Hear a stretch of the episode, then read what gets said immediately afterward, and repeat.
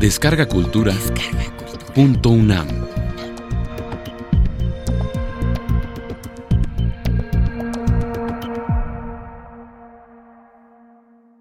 ¿De qué hablamos cuando hablamos de género? Curso impartido por la doctora Marta Lamas. Durante el mes de agosto de 2015, en la sala Carlos Chávez del Centro Cultural Universitario. Dentro del programa grandesmaestros.unam. Módulo 2. La lógica del género en México. Primera parte.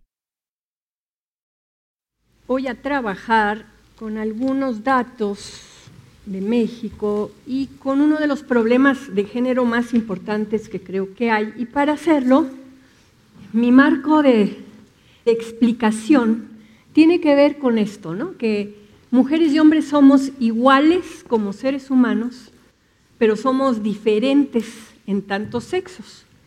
Y si somos iguales y diferentes, ¿cómo vamos a diseñar políticas públicas que tomen en cuenta la igualdad y la diferencia?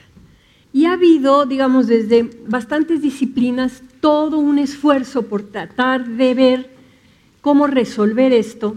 Y una de las más interesantes es esta, como la posibilidad de abordar y de resolver de una manera propositiva relaciones de desigualdad entre los seres humanos requiere una muy difícil perspectiva. O sea, reconocer la diferencia, pero no centrarte en la diferencia. A esto, una jurista norteamericana que se llama Martha Minow lo ha llamado el dilema de la diferencia. Y esta mujer lo que hizo cuando había todas estas discusiones sobre la política pública fue revisar las resoluciones de la Suprema Corte en Estados Unidos a las que habían llegado conflictos de igualdad y de diferencia para ver cómo los había resuelto la Suprema Corte. Y se encontró con dos casos súper interesantes que le permitieron a ella elaborar su posición sobre el dilema de la diferencia. El primer caso es, a finales de los años 60 en Estados Unidos llega un grupo importante de inmigrantes legales de la China, hombres y mujeres chinos con sus hijitos, se instalan en algunas ciudades de Estados Unidos y cuando los niños empiezan a ir a la escuela, pues resulta que son unas balas veloces en matemáticas y en las demás materias, como no hablan inglés, pues empiezan a tronar. Entonces los papás van a hablar con el director de la escuela y le dicen que por favor les ponga a los niños clases especiales de inglés. El director, que era un racista probablemente, ¿verdad? Le dice que no, que él tiene que tratar a todos los niños con igualdad, que no puede hacer diferencias.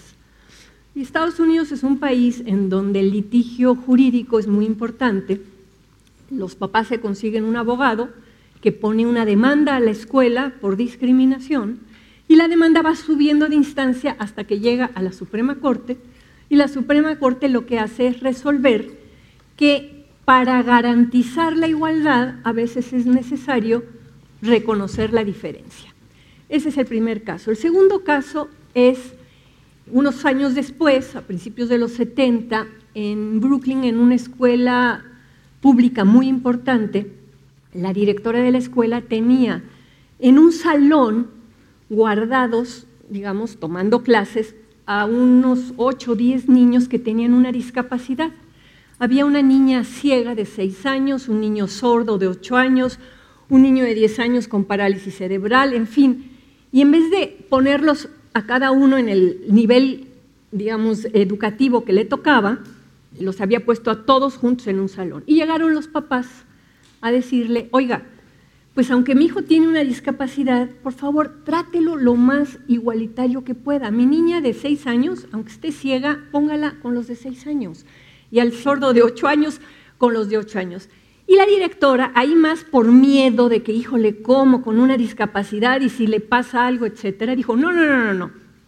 Los niños diferentes requieren un tratamiento diferente. Pues los papás cuando vieron que no la podían convencer, lo que hicieron fue demanda jurídica, la demanda jurídica empieza a resolverse y va subiendo hasta la Suprema Corte, y la Suprema Corte resuelve que las personas diferentes tienen derecho a un tratamiento igualitario. Entonces, estos dos casos paradigmáticos, que es la resolución en 1974, se necesita un tratamiento especial diferenciado para alcanzar la igualdad, y la otra resolución de 76 de las personas que tienen una diferencia, tienen un derecho a ser tratadas de manera igual, esta jurista, Marta Mino, lo que va a hacer es elaborar un planteamiento que va a ser el dilema de la diferencia, que consiste en que no reconocer la diferencia, como en el caso de los estudiantes chinos, o centrarse en la diferencia, como en el caso de los niños con una discapacidad, pueden recrear y agrandar la diferencia. Y entonces, este dilema de la diferencia se aplica a todos los grupos que tienen una diferencia, no solo a las mujeres, a los grupos indígenas, personas LGBT, etcétera. Y lo que va, digamos, a proponer es que hay que ser conscientes de que existe el dilema de la diferencia y comprender que la diferencia requiere al mismo tiempo que se la aborde y que se la trate de manera igualitaria, pero también abordajes y tratamientos especiales. Desde estos abordajes y tratamientos especiales destacan lo que se llaman las acciones afirmativas. ¿De dónde sale el concepto de acciones afirmativas? Bueno, es un concepto que hasta donde se ha podido rastrear, lo plantea Kennedy en 1961 con un decreto presidencial que obliga a todos los proveedores y contratistas del gobierno federal a que hagan acción afirmativa para asegurar la no discriminación de las personas de origen afroamericano. Fíjense que resulta que después de todo el proceso de combatir el racismo y la división entre blancos y negros en Estados Unidos, y después de la resolución de la Suprema Corte de que había que mezclar ¿no? y que se abren las universidades con toda una serie de requisitos menos estrictos para la población afroamericana, lo que empezaron a registrar la Asociación para el Avance de la Gente de Color, así se llama, es que en distintas universidades se graduaba, yo me acuerdo del caso de en California, el 20% de los graduados de medicina eran personas de origen africano y no había un solo médico contratado en ninguno de los hospitales públicos. Los tenían de camilleros, los tenían de choferes, los tenían limpiando los jardines. Con esos datos llega la Asociación para el Avance de la Gente de Color con Kennedy y le muestran y entonces Kennedy va a hacer este decreto presidencial con el cual va a decir que todos los hospitales públicos y todas las oficinas públicas tienen que tener, digamos, cuotas que correspondan a lo que estas personas, digamos, se han graduado de contadores, de ingenieros, de médicos. Y eso va a ser la primera vez de hablar de una acción afirmativa. Después de Kennedy, Johnson, en 68, siete años después, va a decir, bueno, ¿y por qué esto solamente para el mundo del trabajo? ¿Y por qué no también para la política? ¿Por qué no tenemos diputados y diputadas negras en la proporción que son de la población de Estados Unidos? Y finalmente Nixon, dos años después, va a decir que las metas de acción afirmativa también implican a otras minorías, a los chicanos, a los coreanos, a los japoneses más, y a las mujeres. Entonces, ese es el primer momento en donde en un país como una política, digamos, para tratar de resolver injusticias, se habla de acción afirmativa. No sé si ustedes se acuerdan, pero en México, cuando fue el Año Internacional de la Mujer, que la primera conferencia de la ONU fue aquí en el Distrito Federal, todos los países se comprometieron a modificar sus leyes para que hubiera leyes igualitarias entre hombres y mujeres. A mí me tocó estar el año anterior, en 74, en la Secretaría del Trabajo, revisando las leyes. En 1974, una mujer casada necesitaba el permiso escrito del marido para poder ser contratada en muchos trabajos. En 1974, un hombre que se casaba con una extranjera le daba en automático la nacionalidad mexicana, pero una mexicana que se casaba con un extranjero no le daba en automático la nacionalidad mexicana al extranjero. Habían muchas desigualdades y disparidades. En 75 firman todos los países de que va a haber igualdad y a los cinco años, cuando es la segunda conferencia de la mujer, que es en Noruega, revisan la situación con datos que había pasado esos cinco años, se dan cuenta de una cosa muy interesante, que cuando hay una situación de desigualdad y tú le das a las partes desiguales lo mismo, pues la desigualdad persiste. Entonces, si tenemos, digamos, a las mujeres un escalón abajo de los hombres y les damos igualdad, pues el escalón sigue. Lo que hay que hacer es dar un poco más para lograr esa igualdad. Entonces, a partir de 1980 se empieza a hablar de la acción afirmativa, no solamente para nacionalidades o para grupos, sino específicamente para mujeres, y de ahí van a salir toda una serie de propuestas, como las cuotas y como la más reciente que tenemos y que vamos a ver hoy, que es la de la paridad. Entonces, las acciones afirmativas se proponen como mecanismos transitorios. Ese es bien importante que sean transitorios. Ya ahorita los países escandinavos ya no tienen acción afirmativa porque ya han llegado a un nivel de igualdad y en algunas sociedades las mujeres tienen puestos más altos en la política ¿no? que los hombres, entonces ya como que eso se fue acomodando después de 40 o 50 años. Y evidentemente que las acciones afirmativas pueden llegar a tener efectos perversos, pero la lógica con la que se piensa que es importante la acción afirmativa es porque como hay una desigualdad de base, ¿no? y ahorita vamos a ver cómo se mide esa desigualdad, pues si tú dejas que el tiempo por sí solo componga las cosas, pues nos vamos a tardar un siglo en que lleguen a emparejarse hombres y mujeres y por lo tanto es una palanca para forzar la velocidad del proceso.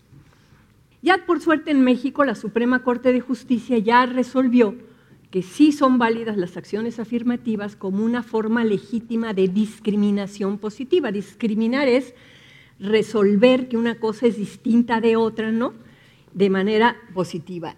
Y yo quiero hacerles una revisión muy rápida de cómo está el acceso de hombres y de mujeres a ciertos servicios, ciertos bienes y ciertas oportunidades, porque en el caso de México tenemos una brecha notable. Y hay en Suiza el Foro Económico Mundial que saca desde el año 2006 un índice de la brecha de género. Aquí acuérdense de la clase pasada, que género puede ser también la traducción de sexo. Entonces lo que están ellos midiendo es hombres y mujeres. Y lo que va a medir, fíjense, no es si un país tiene mucho dinero y entonces da mejores cosas, sino lo que va a medir es el acceso en los países ricos y en los países pobres de los hombres y las mujeres a cuatro campos importantes. El acceso nada más. Y los cuatro campos son el campo del trabajo, cómo está la participación laboral, cómo están los salarios, las oportunidades económicas. El segundo campo es educación, va a medir número de personas analfabetas o que ya tienen la primaria o que ya tienen doctorado, ¿verdad? Educación superior. Va a medir esto que llaman empoderamiento político, que suena horrible, pero que lo que miden es porcentaje de diputadas, de senadoras, de gobernadoras y de presidentas, ¿no? ministras. Y por último va a medir salud y longevidad. Y en el mundo hay creo que son 197 países, pero de los 197 países hay como cuarenta y tantos países que no tienen estadísticas confiables según el Foro Económico Mundial. Entonces solo va a medir 142 países. Y de 142 países, México, en la primera medición, que fue en el 2006, estábamos en el lugar 75, luego empezamos a caer al 93, al 97, al 99. Aquí hubo un repunte, empezamos a subir de nuevo en el 2013 y ahorita en la última medición del año pasado estamos en el lugar 80. Y les voy a mostrar rápidamente quiénes están en los primeros lugares. Está Islandia, que es ese país escandinavo que tenía la presidenta mujer casada con su mujer. Luego viene Finlandia, Noruega, Suecia, Dinamarca, Nicaragua, Irlanda, Filipinas, Bélgica, Suiza, Alemania, Nueva Zelanda, Holanda, Latvia, Francia, Burundi, Sudáfrica, Canadá, Estados Unidos, Ecuador, Bulgaria, Eslovenia, Australia, Moldavia, Reino Unido, Mozambique, Luxemburgo, España, Cuba, Argentina, Bielorrusia y Barbados. Vamos a encontrar a México en el lugar 80, luego viene Uruguay, El Salvador, Georgia, Venezuela, bla, bla. El último es Yemen, donde la brecha de género es más grande, Pakistán, Chad, Siria, Mali, República Islámica, Irán, Costa de Marfil, Líbano, Jordania, Marruecos, Guineas, y ahí se sigue para arriba. Si comparamos a México con América Latina, vamos a tener que México ahorita está en este lugar 14. Bueno, ocupa el lugar 80, pero es el catorceavo país latinoamericano que aparece cuando empezaron la medición, México estaba entre Guatemala y Belice, o sea que hemos ido avanzando, pero sin embargo hay 13 países que supone que tienen, aunque son países más pobres que México, el acceso de hombres y mujeres es mucho más igualitario. ¿Y dónde creen que tenemos la brecha mayor? ¿En el trabajo, en la educación, en el poder político o en la salud? La participación laboral y las oportunidades económicas, la brecha es gigantesca, es 120. En logros educativos es grande, en salud y sobrevivencia no hay brecha, y yo que soy mala, pienso que no hay brecha porque estamos igual de amolados, hombres y mujeres, para los servicios públicos de salud, no tenemos un sistema de seguridad social. Y empoderamiento político, la brecha es menor porque hemos ya tenido cuotas. Para cerrar esta brecha entre hombres y mujeres, Nancy Fraser dice que hay que tomar la pauta actual de vida de las mujeres, con su doble jornada de trabajo especial del trabajo de cuidado, como la norma para que todos los ciudadanos la asuman y para el diseño del funcionamiento de las instituciones sociales. Y Paul Kershaw, que es un canadiense que ha trabajado todo el tema de la economía del cuidado y de los permisos paternos y que está desde hace mucho tiempo metido, nos va a decir su definición de patriarcado, que dice que el patriarcado incluye una amplia gama de incentivos culturales, políticos y económicos que incitan a los hombres a comportarse de manera no óptima desde el punto de vista social realizando una cantidad mucho menor de actividades de cuidado que las que tendrían que asumir si no existiera la división sexual del trabajo. Y con esto nos vamos acercando a un planteamiento que es el planteamiento ahorita, digamos, de avanzada con el tema, que es de la Organización Internacional del Trabajo y del Programa de Naciones Unidas de Desarrollo, que nos dicen que la falta de medidas efectivas para la conciliación, la armonización, la corresponsabilidad entre los ámbitos laboral y familiar compromete decisivamente las posibilidades de desarrollo humano de las naciones. O sea, ya no es esas feministas locas que están queriendo que los hombres hagan trabajo doméstico, sino es una problemática social que está poniendo en riesgo la sustentabilidad de las naciones. Y esta incompatibilidad social entre las responsabilidades familiares y las laborales es una expresión cotidiana de lo que llamamos machismo y tiene consecuencias tanto para las mujeres como para los hombres. Para saber qué es eso de machismo, me fui al diccionario, al más reciente, que se llama el Diccionario del Español Actual, que dice que es la actitud de considerar superior al varón, frecuentemente con intención despectiva, digamos, hacia la mujer, y es la exaltación de las cualidades que se consideran propias del varón, especialmente la fuerza y la agresividad.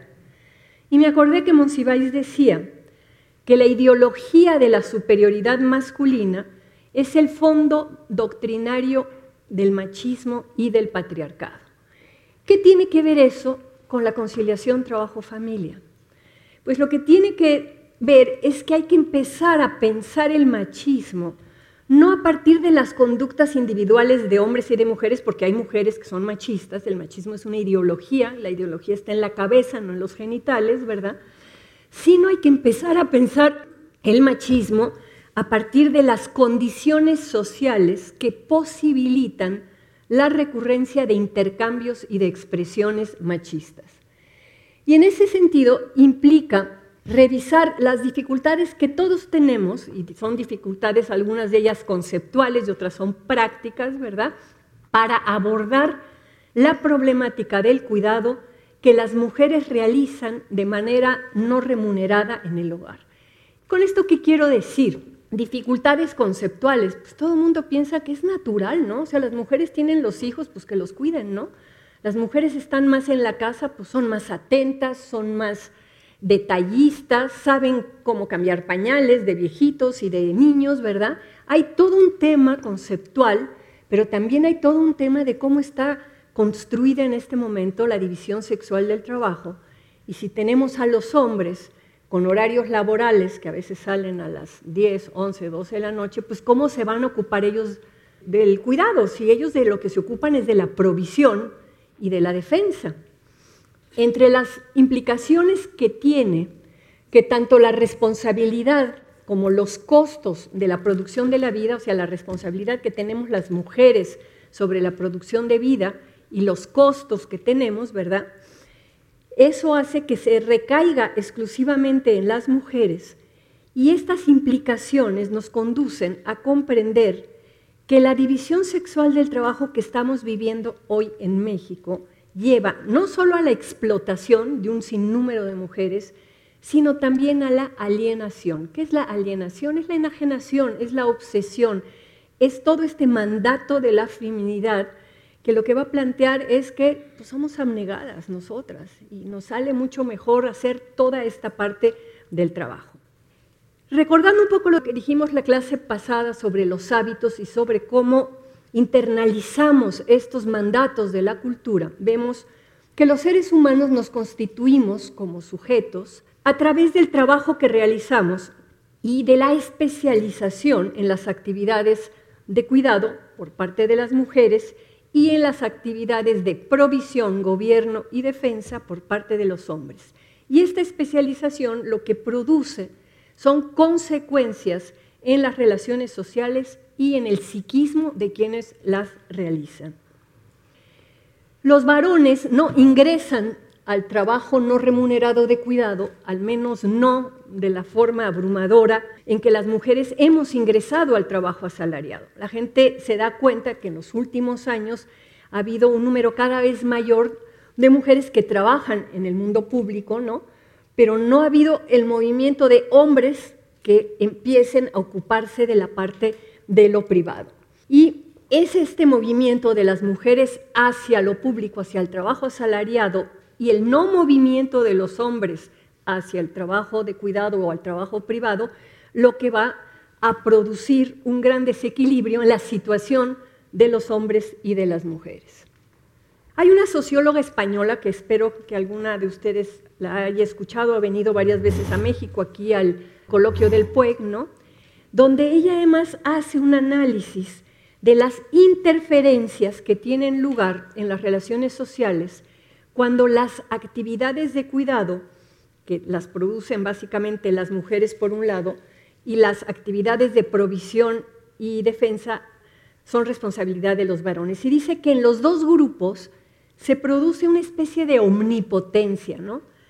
Es decir, los sentimientos de ambivalencia y de omnipotencia de yo soy el que mantengo a mi familia y dependen de mí, ¿no? Y me siento súper chingón y al mismo tiempo, pues hay momentos en que me da coraje que dependan tanto de mí y que mi esposa no se ponga las pilas y también ayude.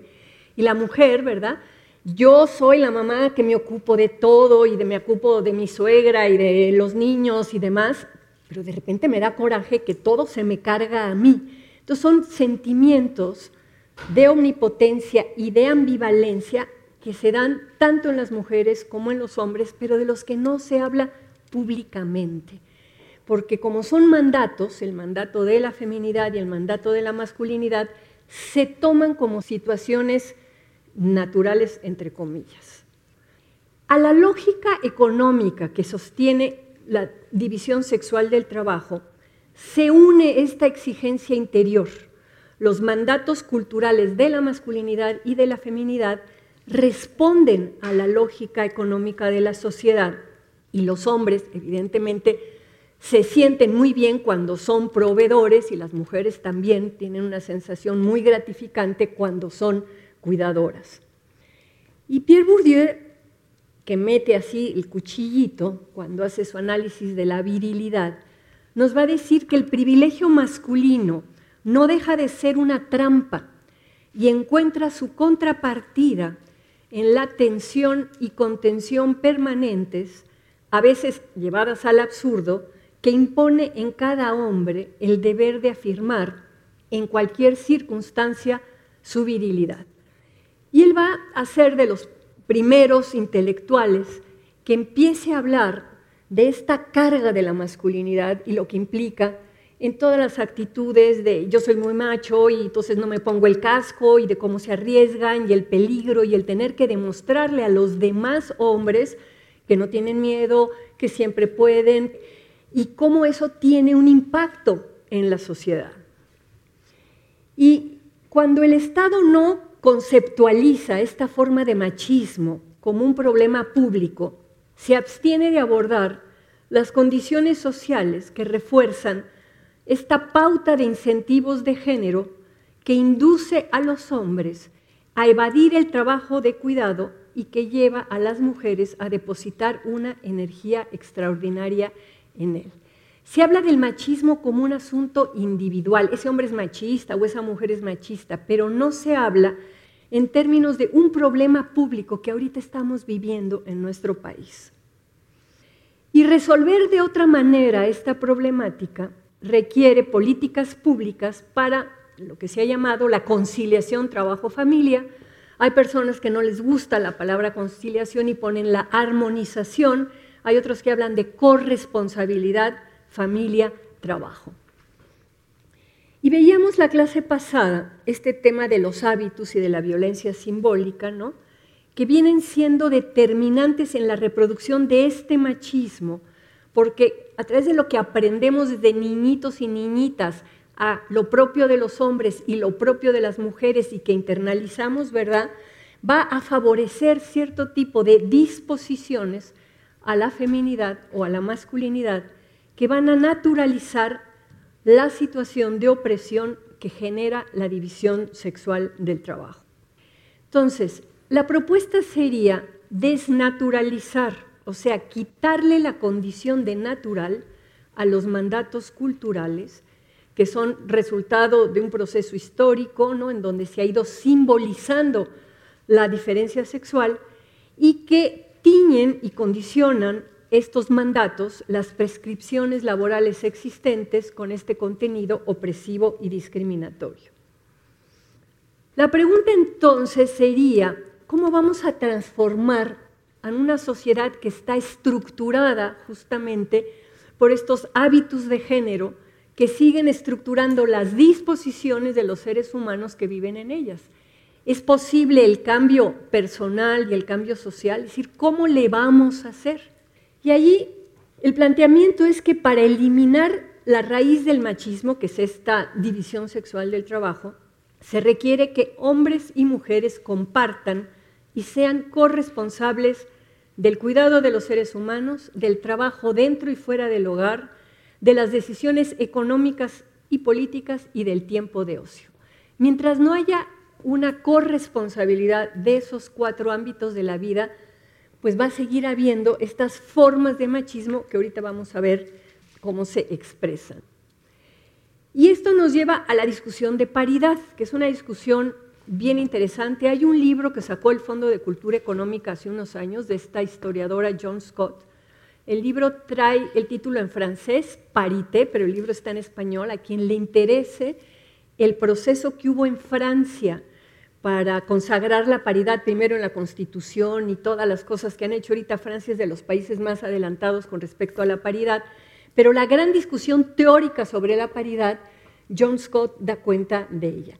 Y es plantear que la especie humana está compuesta en un 50-50 o 51-49, 52-48, pero básicamente mitad y mitad de hombres y mujeres. Sabemos que hay un porcentaje muy pequeño de personas intersexuadas, pero estas personas igual se asumen como hombres o como mujeres por la fuerza del binarismo simbólico que tenemos.